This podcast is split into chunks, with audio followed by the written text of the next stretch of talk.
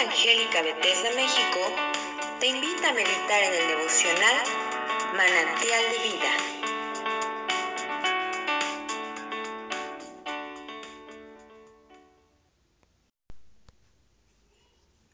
Que el Señor les bendiga, queridos hermanos y amigos.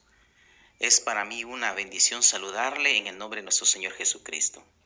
Le saluda su hermano en Cristo Jesús y pastor Omar Castro. En esta oportunidad se nos ha encomendado poder dar lectura al libro de Isaías en su capítulo 50 y así también hacer una reflexión sobre estos pasajes que estaremos leyendo. Y, e iniciaremos entonces con la lectura. Allá en Isaías 50 nos dice así la palabra de Dios. Así dijo Jehová ¿Qué es de la carta de repudio de vuestra madre, con la cual yo la repudié? ¿O quiénes son mis acreedores a quienes yo os he vendido? He aquí que por vuestras maldades sois vendidos, y por vuestras rebeliones fue repudiada vuestra madre. ¿Por qué cuando vine no hallé a nadie, y cuando llamé nadie respondió? ¿Acaso se ha cortado mi mano para no redimir? ¿No hay en mí poder para librar? He aquí que con mi reprensión hago secar el mar, convierto los ríos en desierto, sus peces se pudren por falta de agua y mueren de sed. Visto de oscuridad los cielos, y hago como silicio su cubierta. Jehová el Señor me dio lengua de sabios para saber hablar palabras al cansado. Despertará mañana tras mañana, despertará mi oído para que oiga como los sabios. Jehová el Señor me abrió el oído, y yo no fui rebelde ni me volví atrás. Di mi cuerpo a los heridores y mis mejillas a los que me mesaban la barba. No escondí mi rostro de injurias y de esputos porque Jehová el Señor me ayudará. Por tanto, no me avergoncé. Por eso puse mi rostro como un pedernal y sé que no seré avergonzado. Cercano está de mí el que me salva. ¿Quién contenderá conmigo? Juntémonos. ¿Quién es el adversario de mi causa? Acérquese a mí. He aquí que Jehová es el Señor me ayudará. ¿Quién hay que me, que me condene? He aquí que todos ellos envejecerán como ropa de vestir, serán comidos por la polilla. ¿Quién hay entre vosotros que teme a Jehová y oye la voz de su siervo? El que anda en tinieblas y carece de luz, confíe en el nombre de Jehová y apóyese en su Dios. He aquí que todos vosotros encendéis fuego y os rodeáis de teas. Andad a la luz de vuestro fuego y de las teas que encendisteis. De mi mano os vendrá esto. En dolor seréis sepultados. Este pasaje, hermanos queridos, hace referencia a varios aspectos. Tenemos que entender que el contexto nos habla de un pueblo que ha sido llevado a cautiverio en Babilonia. Un pueblo que está ahora, hermanos, queriendo pedir explicaciones de lo que les ha sucedido. Y en los primeros tres versículos vemos cómo Dios habla a través del profeta. Y Él les hace reflexionar sobre la condición, porque de alguna manera el pueblo de Israel estaba culpando a Dios de lo que les había sucedido. Ellos hasta cierta manera estaban dando a entender que el Señor los había abandonado, que el Señor los había dejado eh, como huérfanos, que el Señor había tomado una actitud dura con su pueblo. Entonces Él habla, hermanos. Él les dice y habla en referencia a una mujer que en realidad está hablando de la nación y les dice a, los hijos de esta nación, pero que yo no los he vendido. Ustedes están sufriendo a causa de sus rebeliones. Lo que están viviendo y experimentando hoy simplemente es la cosecha de sus actos.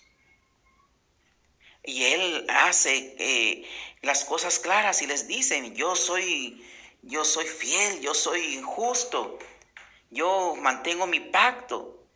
Otros han quebrantado, refiriéndose a ese pueblo que había quebrantado los pactos. No tenemos que olvidar que el Señor ha establecido un pacto con ellos. Y cuando el Señor habla y hace un pacto, hermanos, Él no lo rompe. Por eso la Biblia también es clara en decirnos muchas veces que aunque somos usted y yo injustos, Él siempre va a ser justo. Y aunque somos infieles, Él permanece fiel siempre. Ahora, ¿por qué? Porque el carácter de Dios no cambia. El carácter de Dios es firme y también su justicia es una justicia firme. No podemos, hermanos, cuestionar la voluntad de Dios ni lo que Él hace, porque Él es perfecto en sus caminos. Mas, sin embargo, este pueblo, hermanos, habían, estaban siendo oprimidos por la misma, por, por el resultado de sus pecados y su alejamiento de su Dios. Ahora, tenemos que ver esos tres versículos. Entonces Dios les habla y les pone en claro su posición y la posición de ellos. Y que lo que ellos están viviendo simplemente era el resultado de su desobediencia. Ahora, cuando vemos más adelante, nos vamos a darnos cuenta de algo más. Cuando vemos el versículo 4 y 5, tenemos que hablar que el Señor se pone ya como ejemplo y aquí ya empieza a hablar de una manera escatológica, haciendo referencia de Jesucristo y su venida a esta tierra. Él empieza a hablar, hermanos, de la actitud de obediencia que Él tiene, de cómo Él se somete a la voluntad de Dios. Él, se presenta como un sabio. Él se presenta, hermanos, de una manera especial, de que se debe tomar atención cuando Él habla. Ve usted los versículos 4 y 5 y habla de una obediencia. Habla, hermanos, de una sumisión de parte de Dios, de Jesús, a su Padre Celestial. Eso es algo importante que usted debemos notar. Una obediencia total. Y por eso el Nuevo Testamento lo, lo dice de esta manera. Que Él fue obediente. Y esa obediencia le llevó hasta la muerte de cruz. Cuando vemos ya los versículos 6 al 9, entonces ya se va a dar este mensaje de lo que iba a suceder en la vida de nuestro Señor Jesucristo. Y del sufrimiento que iba a tener a causa de nuestros pecados. Y aquí en otras palabras le está diciendo a su pueblo, eh, eh, mi amor es por ustedes tanto que ahí estará mi Hijo Jesucristo obrando por ustedes, eh, dando una muestra de amor por sus almas. Y no solamente ese, ese acto que se llevó un día en la cruz del Calvario no solamente fue dirigido al pueblo de Israel, sino para toda la humanidad. Entonces, hermano querido, yo creo que todos, como hijos de Dios, tenemos que reflexionar muchas veces de nuestra posición delante de Dios, porque quizás estamos actuando como el pueblo de Israel, estamos renegando de lo que nos está sucediendo sin muchas veces ponernos a pensar que lo que muchas veces vivimos y experimentamos es consecuencia de nuestra desobediencia. Y que ahí hay alguien, hermano querido, que ha dado mucho más de lo que alguien podía esperar. El Señor Jesús ahí hace ya eh, de una manera escatológica referencia del momento que iba a sufrir allá en la cruz del Calvario de cómo iba a ser herido, de cómo iban a tratarle, cómo iban a maltratarle, de cómo iba a ser lastimado su rostro, de cómo iba a ser eh, tratado injustamente. Mas, sin embargo, él decía, no me avergoncé. Él también decía que iba a, hacer, eh, iba a dar lo, lo más para poder soportar ese proceso y ese momento doloroso pero también a la vez de que está diciendo, hermanos, que lo que iba a sufrir y padecer tenía un propósito. Y Él hace un llamado, acérquense a mí. Aunque sus enemigos quisieron estorbar esos propósitos, sabemos que Jesucristo venció el pecado, a Satanás, la muerte y muchas cosas más. Y por esa victoria, hermanos, usted y yo también somos más que vencedores.